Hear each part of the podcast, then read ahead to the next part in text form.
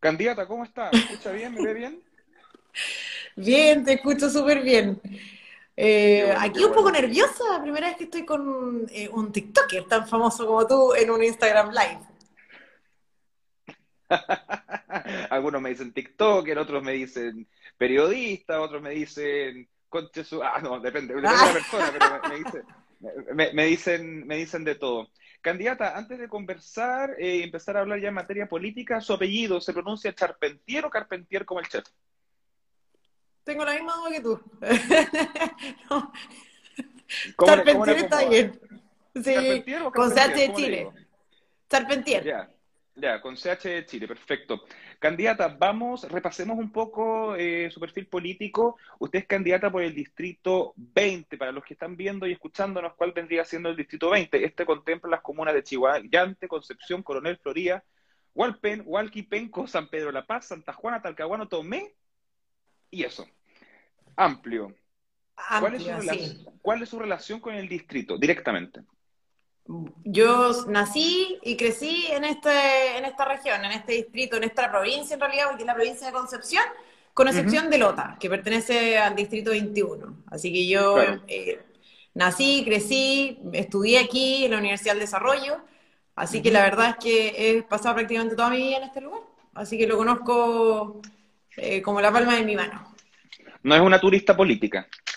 No, no, no, no, no. Y me cargan los, los, turismos electorales, sobre todo en este contexto, ¿verdad? Mm. Donde es, eh, a la, gente ya está cansada de muchas cosas. Una de las cosas es esa, mm. precisamente.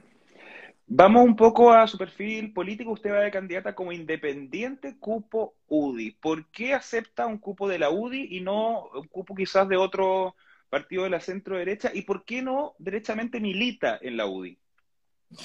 Es una buena pregunta. Eh, no, yo nunca he militado en un partido político y, no pretendo hacerlo eh, todavía precisamente porque no existe ningún partido político que me represente 100% en mis convicciones. Eh, sobre todo porque yo en realidad soy una incumbente de la política desde hace dos años, desde el estallido del año 2019, por lo tanto, antes de eso, la verdad es que nunca tuve mucho interés en ser militante de ningún partido. me ofertaron me, llamaron de distintos partidos políticos eh, y por olía con todos, pero decidí eh, la UDI porque la UDI también me llevó como candidata convencional. Eh, además, la UDI en este momento tiene un proyecto, diría yo, sí, un proyecto de em, recambio importante en sus filas. y lo he visto no solamente por los candidatos que uno puede ver hoy en la Convención Constitucional, que mayoritariamente son personas jóvenes, eh, nuevas en política, muchos independientes, sino que también en la conformación de las nuevas listas parlamentarias, en donde yo soy un claro ejemplo de eso, del interés que tiene este partido de involucrar a gente que venga al mundo independiente como para oxigenar la política. Además, pienso que la UDI también tiene algo que, al menos en sus orígenes, yo valoro mucho, que es la UDI popular de esa época, ¿verdad? Eh, en donde sí, efectivamente era un partido muchísimo más cercano a las personas, más de terreno, eh, y creo que esa épica eh, de este partido en particular, al, menos a mí, eh, me interpreta y me encantaría tal vez caminar hacia allá o, mover al partido que, que, camina hacia allá, porque nos guste o no, los partidos son parte de la democracia y ya hemos visto con la lista del pueblo la importancia que tienen los partidos políticos, ¿verdad? Así que la verdad es, que, claro, que vuelva a la política profesional, creo yo. Así que eso. Candidata, acaba de mencionar algo bastante interesante a mi parecer en relación a la UDI, que es esto de la UDI popular. Usted habla, habló de la UDI popular de aquella época, ha dicho que se ha, perdido un poco eso. ¿Por qué cree que se perdió?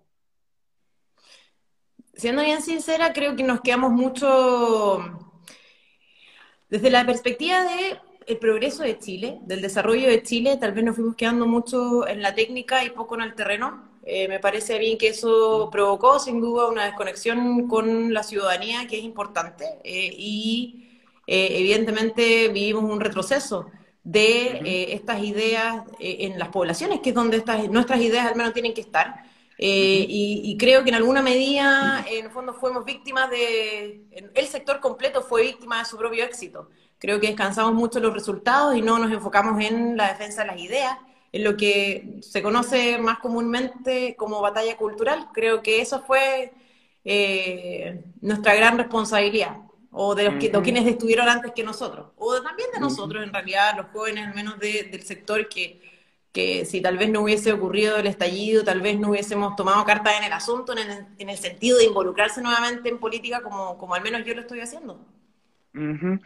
Mencionó algo, y lo he repetido ya en un par de ocasiones, me parece interesante, que se involucró en política o se acercó a política a partir del estallido.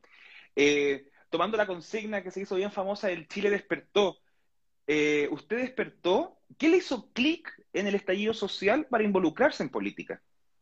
Sí, la verdad, mire, yo estaba en mi casa en el centro de Concepción, que es en Freire con Paicaví, y, ¿Mm? Freire con Paicaví en mi ciudad, Juan, es como eh, Plaza Italia, y, me tocó ver que todo se incendiaba a mi alrededor. Eh, y, eso me hizo clic, fue como, está bien, existen muchas demandas pendientes, pero no voy a permitir eh, que un par de inadaptados, ah, realmente antisociales, nos vengan a incendiar el país. Realmente eso fue.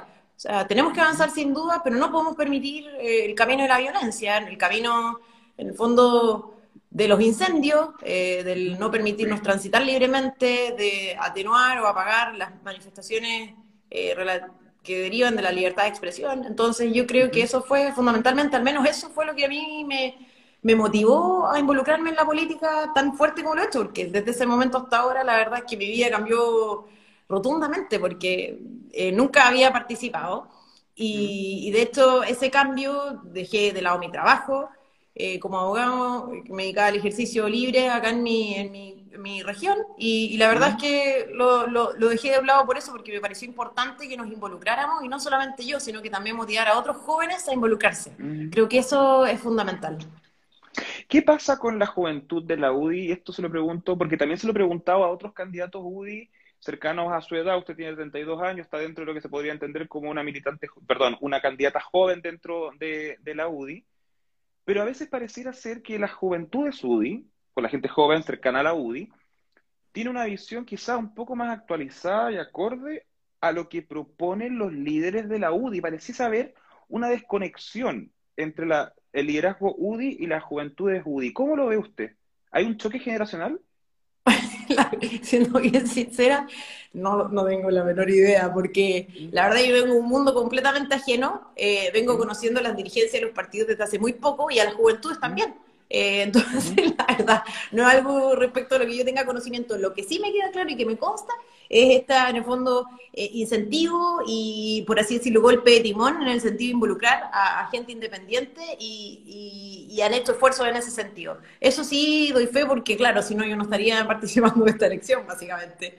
Porque es bien difícil eh, del mundo independiente venir a un poco como a desordenar el, gallinero, porque muchas veces eh, los mismos partidos no te quieren dentro, las mismas militancias, los mismos, tal vez, personas que han estado trabajando como concejales, tal vez, o como consejeros regionales, y de repente llega una aparecida, por así decirlo, a, ser candidata, igual no, no es nada fácil. Entonces, la verdad es que yo veo eso como algo positivo, pero desconozco realmente como la interna de la cuestión. Esa es la verdad. No, no cacho bien.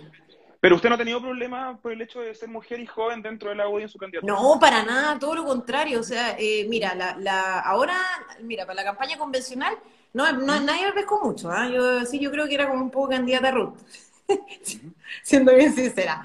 Pero ahora he, recibido muchísimos apoyos, de verdad que me siento súper contenta de haber tomado la decisión eh, de, ir como independiente dentro de este partido. Eh, lo digo súper sinceramente, me siento súper acogida, fundamentalmente por eh, las personas más jóvenes. O sea, estoy hablando de la Constanza Hughes, eh, Ricardo Neumann, eh, personas que en realidad, y, no solamente de la UDIA, ojo, que aquí existe al menos una solidaridad intergeneracional, generacional, transversal a los distintos partidos y al mundo independiente, eh, que es súper potente. O sea, aquí, con independencia del partido de, derecha o centro derecha al que tú pertenezcas, existe una solidaridad súper potente y que está gente de RN, de la UDI y también del Partido Republicano, que ha sido súper... Eh, choro eso, o sea, desde la Fundación Nuevamente, eh, también desde los distintos movimientos, que sé yo, la diestra, hay muchísimos movimientos que, que obviamente se, resurgieron con sí, o incluso tienen origen tal vez después del 2019, pero que ha, ha permitido un poco una solidaridad generacional, transversal, eh, y, creo que eso prima incluso muchas veces por sobre eh, la identidad partidista, por así decirlo. Perfecto. Candidata, ¿le parece que pasemos a materia como legislativa? Usted fue candidata anteriormente a la Convención Constitucional y si bien los temas pueden ser similares en una candidatura a diputado a convencional constituyente, lo cierto que en lo legal, digamos, son materias distintas. Unas cosas de derecho constitucional, lo otro son materias de ley. En ese sentido, ¿qué propone usted para el debate legislativo y que sea en pro del distrito que usted busca representar? Sí, del distrito que yo busco eh, representar en particular. Mira, qué, curioso lo que dices, porque efectivamente, aunque tú no lo creas, y, cuando hice campaña para la Convención Constitucional, en general las personas estaban más interesadas en los temas legislativos que propiamente constitucionales. y eso me, pasó, cuando entrevisté a muchos candidatos constituyentes que a veces me proponían cosas que eran materia de ley, no, de constitución, por así decirlo. Sí. Por eso le pregunto, ¿qué, tiene ahí? Miren, eh, la verdad, em, al menos a mí me interesan tres pilares fundamentales, eh, que yo no sé si es algo como más, porque obviamente descentralización es uno de los grandes temas, vamos a ver cómo queda eso en la Convención Constitucional, ¿verdad? Porque hoy además no tenemos ni siquiera una constitución que nos diga en qué temas podemos tener iniciativa legal. Eh, pero, pero la verdad es que al menos mi, mi propuesta tiene tres pilares. El primero es con libertad y constitución, en donde yo voy a obviamente como la discusión constitucional va a estar paralela a, la, a, nuestro trabajo como parlamentario en caso de, ser electa, ¿cierto? Eh, obviamente hay posturas allí que yo tengo bastante claras, como por ejemplo, ex antes, digamos, de que suceda, que es que van a pedir la prórroga, obviamente, el plazo para redactar la constitución, van a pedir la modificación de los dos tercios, y así una suma de cosas en donde yo soy bastante dura en eso. A mí me gusta el cumplimiento de las reglas como buena persona de derecha a derecha, porque no nada media, yo soy de derecha a derecha de verdad, digamos. ¿Y si, eh, es, de, derecha a derecha, ¿por qué no milita en la UDI entonces? Ah, no, porque yo creo que todavía eh, faltan filtros, digamos, de a poco. O ah, sea, por lo menos que me inviten un par de piscolas más, o sea, no, antes ah, del matrimonio. Ok, perfecto. Continuemos, ya. Libertad y constitución sería uno de los pilares, ¿cuál sería el otro? Sí, el otro es eh, demandas sociales, y ahí eh, me gustan, o sea, tengo varios puntos, por ejemplo, en, materia de pensiones, eh, a mí me gustaría directamente conservar un sistema mixto de pensiones, y también la posibilidad de ver, por ejemplo, que un porcentaje del IVA que nosotros pagamos se vaya directamente a nuestras cuentas de capitalización individual. Eso es una de las cosas. O, por ejemplo, o por ejemplo, en materia de educación, me gustaría transitar hacia un sistema de voucher o cheque, no sé si lo conoces, esto de cambiar el subsidio eh, a la oferta educativa por, un subsidio a la demanda. Sí, el sistema de voucher. También eh, me, encantaría eh, poner término a la famosa ley de inclusión que dio origen a la odiada tómbola. me parece que sería algo bastante importante. También me interesa, por ejemplo, para las personas que nos están viendo que estén a punto de dar la eh, PTU, eh, la posibilidad de promover, por ejemplo, que esa prueba eh, pudiera rendirse dos veces al año. Es fundamental, por ejemplo, no solamente para los jóvenes, sino que también porque, para que tengan más alternativas durante el año, sino que porque sabemos que una de las terceras, de una de las causas de muerte más importantes de nuestros jóvenes entre 15 y 29 años es el suicidio por lo tanto, tenemos que ocuparnos profundamente de la salud mental. Y yo creo que eh, esta, esta alternativa o esa vía, que puede ser una propuesta muy simple, yo creo que alivianaría o... Sí, no sé si te habían dicho eso, pero yo creo que bajaría, un poco... Eso, le ayudaría a los jóvenes a bajar un poco el estrés y la ansiedad, sobre todo en un contexto de pandemia. Y así en materia de salud, educación, pensiones, yo creo que eso es como lo que a mí me interesa. Y también los temas como de libertad y futuro, en donde me gustaría también promover, obviamente, las iniciativas en materia de deporte, la preocupación por el medio ambiente, eh, la inclusión eh, de personas que tengan condiciones especiales o distintas, ¿verdad? Eh, y eso en términos bien, bien generales. Perfecto. ¿Es de la postura de que exista menos Estado? Sí, Sí, por ejemplo, yo estoy, por ejemplo, a favor de la eliminación de algunos ministerios que son innecesarios, por ejemplo. ¿Cómo cuáles? Por ejemplo, me parece que el Ministerio de la Mujer y Equidad de Género es un ministerio innecesario. Creo que podría estar dentro de tal vez eh, otro ministerio. o, por ejemplo, eh, unir eh, varios ministerios. Por ejemplo, eh, ciencia y, minería, por ejemplo, sería relevante también tal vez unirlo, eh, porque van de la mano, ¿verdad? Y por lo tanto creo que podríamos partir por ahí. ¿verdad? Creo que sí. Yo creo en un Estado más pequeño, más eficiente, que haga un uso adecuado y eficiente de los recursos que todos nosotros pagamos al Estado. No, perfecto. Eh, candidata, me parece interesante el tema del sistema mixto de pensiones. ¿Podríamos ahondar un poquito más en eso? ¿En qué consistiría un sistema mixto de pensiones? ¿Eso sería como mixto manteniendo el tema de AFP o crear algo nuevo? Que nosotros tenemos un, sistema mixto. Eh, ¿Un sistema mixto en qué sentido? Que se fundan tres pilares fundamentales. El pilar de ahorro individual, el pilar solidario y el pilar de ahorro voluntario. A mí me, encantaría poder mantener ese, sistema, aun cuando eh, creo que es políticamente inviable en el contexto en el que nos encontramos de un desmantelamiento del sistema de capitalización individual, eh, con posterioridad ya el cuarto retiro posiblemente. Pero creo que es un sistema eh, bueno, los hechos lo demuestran así, pero que obviamente hay que fortalecer desde distintas perspectivas. Uno, obviamente, aumentando eh, las cotizaciones, pero más que eso, fíjate, cambiando el hecho que gatilla la cotización. ¿Por qué? Porque hoy el hecho que gatilla la, cotización eh, previsional es el contrato de trabajo. Yo creo que eh, en virtud de la alta informalidad laboral que, existe en Chile y teniendo presente que no ha funcionado el sistema de capitalización individual como era lo esperado, eh, teniendo presente la, gran, la poca cantidad de personas que cotizan en Chile, creo que deberíamos cambiar el hecho que gatilla la cotización hacia el consumo. Y es por eso que yo pienso que un porcentaje importante del IVA que nosotros pagamos debería destinarse a nuestras cuentas de capitalización individual. Eh, y no única y exclusivamente desde la época en que nosotros empezamos a trabajar, sino que desde la época en que nosotros empezamos a consumir, que es prácticamente el inicio de nuestras vidas. Sí.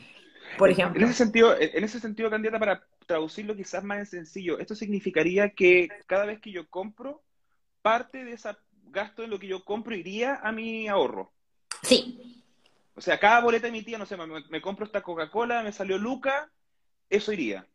No, la Luca, pero parte de... Pero, el, claro, el 19% que corresponde al IVA, que serían 190 eh, pesos, entonces un porcentaje de esos 190 pesos, ¿verdad? Que se vaya a eh, las cuentas de capitalización individual. ¿Ya? Y, eso, ¿por qué? Porque hoy, hoy, día existe la tecnología para poder hacerlo. O sea, sería muy simple, a través de, una tarjeta, indicando tu root. Eh, hay múltiples formas en que nosotros podemos lograrlo y evidentemente creo que solucionaría eh, en el corto plazo de esto y, nos sacaría un poco el peso de encima a futuro de lo que va a ser las pensiones para precisamente nosotros, la gente más joven, porque obviamente los políticos que están tomando las decisiones hoy están pensando en la reelección, que es su negocio, es parte de su giro, sin embargo, eh, no nos está solucionando ningún problema a nosotros, digamos, todo lo contrario. Eh, no solamente nos están dejando una mansa deuda, sino que también nos están dejando sin ningún peso en las cuentas de pensiones y eso alguien tiene que pagarlo, digamos. ¿Usted sacó su 10%? El primero sí. El primero sí, ya.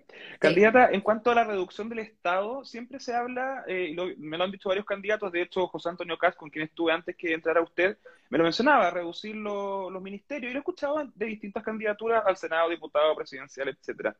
Pero la reducción del Estado en general siempre la enfocan al Poder Ejecutivo. Pero actualmente existen movimientos y posturas de ciertos sectores de la política que promueven la existencia de solo una Cámara de pasar al Congreso unicameral, ¿eso iría en línea de lo que usted postula como para reducir Estado? Eh, mira, es cierto eso, ¿ah? pero la verdad es que no, yo, yo estoy a favor de una bicameralidad, a pesar de una reducción del Estado. Sí, porque me parece eh, que tiene que existir un filtro eh, de los proyectos de ley. y sí, yo estoy a favor de la existencia de una bicameralidad en ese sentido porque creo que ha funcionado bien en Chile. Eh, no creo que la Cámara de Diputados por sí sola pueda darle alguna especie de gobernabilidad al país. Eh, y es cosa de ver cómo funciona la Cámara de Diputados. O sea, por ejemplo, el caso típico del cuarto retiro, ¿verdad? Parece ser mm. que el, Senado está bastante más sensato en estas materias que lo que está actualmente en la Cámara de Diputados. O sea, todos están esperando, aún incluso diputados aprobando eh, en la Cámara de Diputados el cuarto retiro, esperan que el Senado, en el fondo, sea quien ponga eh, stop a estas medidas populistas. Entonces, a mí me parece que ahí tenemos un claro ejemplo de la importancia que tiene eh, la bicameralidad. Así que yo estaría en contra de una bicameralidad, pero eso no es un tema que vaya a tener que No, por supuesto, sí. Era, para, comentarlo a propósito de la reducción del Estado. Siguiéndole en cuanto a en el Congreso, ¿mantendría el número de diputados y senadores que existe actualmente?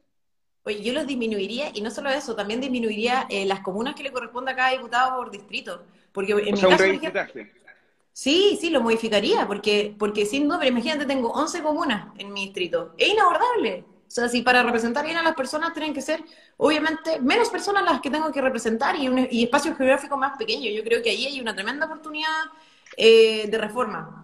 Eh, realmente, porque si queremos apostar a una mayor participación ciudadana, yo lo digo el tiro, es inabordable, o sea, uno tiene que entrar a discriminar a qué comunas va y a qué comunas no va.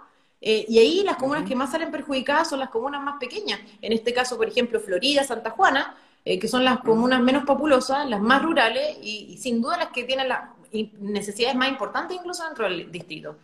Ahora, Claro, yo por ahí, por ahí iría, pero más que, eh, yo creo que, por ejemplo, aquí me encanta una propuesta incluso que fue de Ignacio Oriones en su momento, que es la revisión de la ley de presupuesto base cero. Ahí, por ejemplo, yo no entiendo cómo eso no se hace. O sea, en todas las empresas se efectúa un análisis de, lo- de los gastos todos los años. Yo no entiendo aquí cómo se aprueba directamente una ley de presupuesto sin eliminar los principales, eh, pro- los programas que en muchos casos están mal evaluados, por ejemplo. O sea, ahí hay todo un análisis.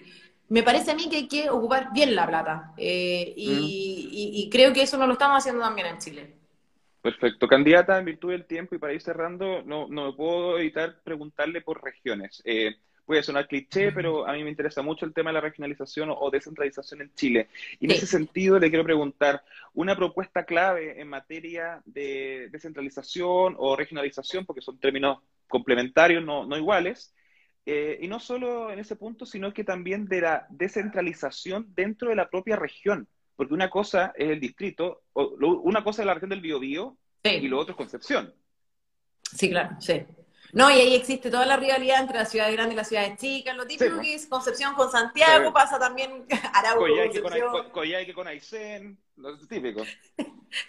Sí, mira, yo soy partidaria de que las decisiones se tienen que tomar lo más cercana posible eh, de las personas eh, que son afectadas por esas decisiones.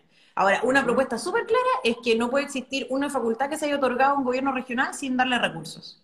Porque muchas veces lo que pasa es que se dan facultades y no se dan recursos. Eso tiene que cambiar. O sea, no puede Como lo que ser está pasando ahora. Eh, claro, se le da facultad, por ejemplo, a los gobernadores regionales y no se les da plata. Y eso pasa en, en muchos, en muchos servicios públicos, en muchas autoridades que desarrollan sus funciones en las regiones. Eso tiene que ser un principio, y principio que por lo demás tiene que quedar consagrado en la Constitución. Yo creo que eso sería un cambio fundamental. Ahora, yo no sé, eso sí, eh, me pasa lo siguiente. Eh, no sé si la descentralización tiene que ir a través de los, gobern- los gobiernos regionales o a través de las municipalidades. ¿Por qué? Porque la lógica parece ser a través de las municipalidades. Sin embargo, al menos acá en mi distrito, eh, me complica esa decisión porque sé, eh, me consta, que en muchos municipios existe una gran un- corrupción, definitivamente. Eh, un, robo, y lo hemos visto, imagínate si pasa en comunas de las más ricas de Chile, digamos, imagínate en las comunas en donde hay menos control. O sea. La corrupción es un peligro y me parece a mí que, que muchas veces las municipalidades están eh, capturadas por la corrupción. Entonces me complicaría tal vez una, una descentralización vía municipalidades. Pero no lo sé, yo sé que hay mecanismos y depende mucho de dónde se pongan los incentivos. Habrá que ver cómo eso queda en la Convención Constitucional o en el nuevo texto constitucional. Pero lo que sí es claro es que al menos yo me comprometo a jamás aprobar en ninguna ley que otorgue una facultad sin que además vaya de la mano con plata. Porque sin plata, la verdad es que no se puede hacer nada. Perfecto. ¿Confía en el proceso constituyente que está viviendo Chile actualmente? Eh, eh, que no sé si, no, no confío en el proceso constitucional, no. La verdad es que eh, lo ve- soy respetuosa de la institucionalidad y de las reglas, eh, pero no veo que esté caminando de buena manera. Eh, de hecho, me, me da mucha lata y mucha pena eh, haber tenido razón respecto a lo que iba a ser este proceso constitucional, realmente, porque yo voté rechazo eh, Mm. precisamente porque creía eh, que iba a pasar exactamente lo que está pasando hoy en la Convención Constitucional. Y eso me da, me da- me da pena, porque sé que, sé, porque hice campaña, digamos, en- Mm. para ser can- co- como candidata convencional, eh, hice campaña y, y sé lo, lo, pucha, lo esperanzada que estaba la gente con este proceso y de verdad que me da mucha pena eh, cómo esto, esto se cae a pedazos al final. Perfecto. Paz Charpentier, candidata a diputada, cupo independiente UDI por el distrito 20, que es Concepción y alrededores, salvo Lota. Muchas gracias por su tiempo y disponibilidad para conversar acá. Muchas gracias a ti, Juan. ¿Y tú, Juan, eres, del, eres de Magallanes? No, soy coyhaiquino. Ah, ya, por eso te interesa la, regionalización. Sí, totalmente. Soy de la región más olvidada y postergada de la historia de Chile, la región de Aysén. Saludo a mi región, los que me están viendo allá. Oye, bueno, yo quiero mandar un saludo yo, ¿no? Porque ya está gente. Igual me da vergüenza después de entrar después de José Antonio. pero está, altísimo, está, altísimo, el rating. Así que ¿Sí? Ah, mande, mande, mande saludos nomás. Oye, en todo caso, ¿qué edad tienes tú? Yo tengo 31. Ah, eres menor que yo. Ah, ya. Sí. Entonces, eh... oye, bueno, yo quiero mandarle un saludo a las personas que nos miraron hoy día. Dale gracias a Juan por, por esta conversación que estuvo súper amena. Y mandarle un saludo a todas las personas que nos miraron, especialmente a la gente de mi, distrito. Mira, está ahí mi jefe de campaña. Mm. claro, todos los mensajes han sido de mi jefe de campaña. Claro. claro. Él llamó a todos los que están conectados. no, no, a Javier, a Patricio, a Answers y a todos los que nos miraron ahí, a Cris eh, Carrillo también que está. Así que muchas gracias, Juan, por, la conversación. Que te va. Ah, y eh, a, Luciano Kunzman, que está también ahí, candidato por los lagos. Perfecto. Muchas gracias por su tiempo, candidato y disponibilidad. Muchas gracias. Que te vaya bien. Chao, chao. Chao, chao.